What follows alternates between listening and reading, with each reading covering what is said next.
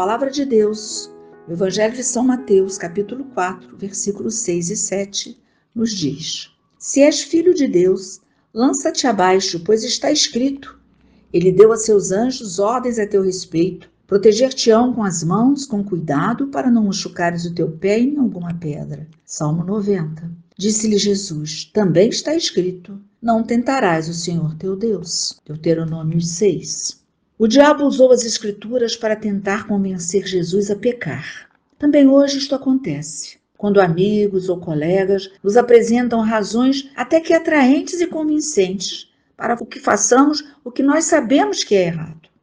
Estudando com cuidado a palavra de Deus, iremos entender os princípios de Deus e o que Ele quer para cada um de nós. E não aceitaremos que o real significado seja distorcido a fim de provar a concepção pessoal de alguns.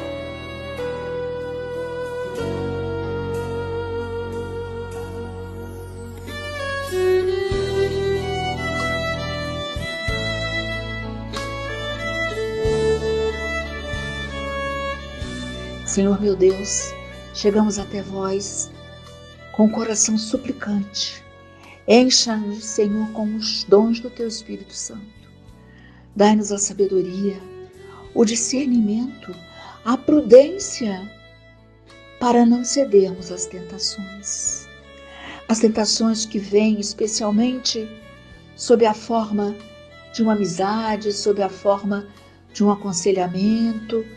As formas são variadas, mas preenchidos pelo Teu Espírito Santo com a sabedoria que Ele nos dá, perceberemos que não são de vós aqueles aconselhamentos, aquelas palavras, elas foram pensadas para nos confundir.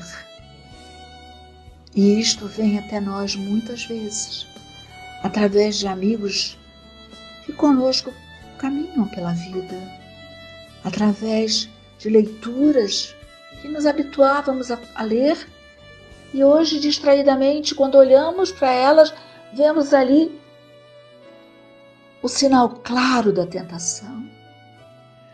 Muitas vezes elas vêm pelas coisas que ouvimos, que vemos, que perdemos o nosso tempo apreciando. E aí, Senhor, a confusão se instala no coração dos seus filhos. Porque o seu inimigo, o demônio, ele tem habilidades especiais. Ele tem a mentira junto com ele, porque ele é a mentira.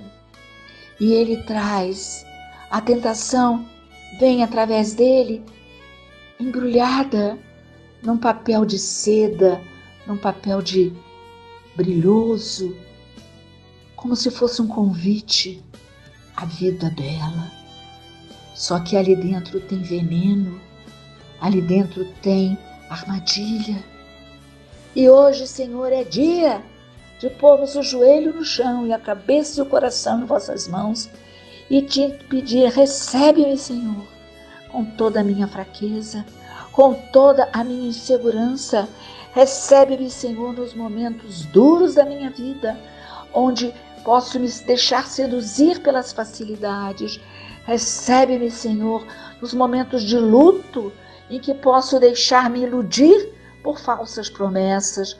Recebe-me, Senhor, transforma-me, Senhor, enche-me, Senhor, de um espírito de ousadia e de coragem, que eu digo não ao que é não, que eu digo sim ao que é sim, que eu não seja mais confundido pelo teu inimigo, que eu não seja mais iludido pelas palavras vãs, que eu tenha firmeza na fé, que eu tenha ânimo de estudar a vossa palavra, de conhecê-lo cada dia mais um pouco, que eu ouça, Senhor, a tua voz dentro do meu coração, que eu tenha firmemente plantado em mim a semente da fidelidade a Ti, meu Senhor e meu Deus, que não haja no coração de cada um de nós vacilo algum, Senhor.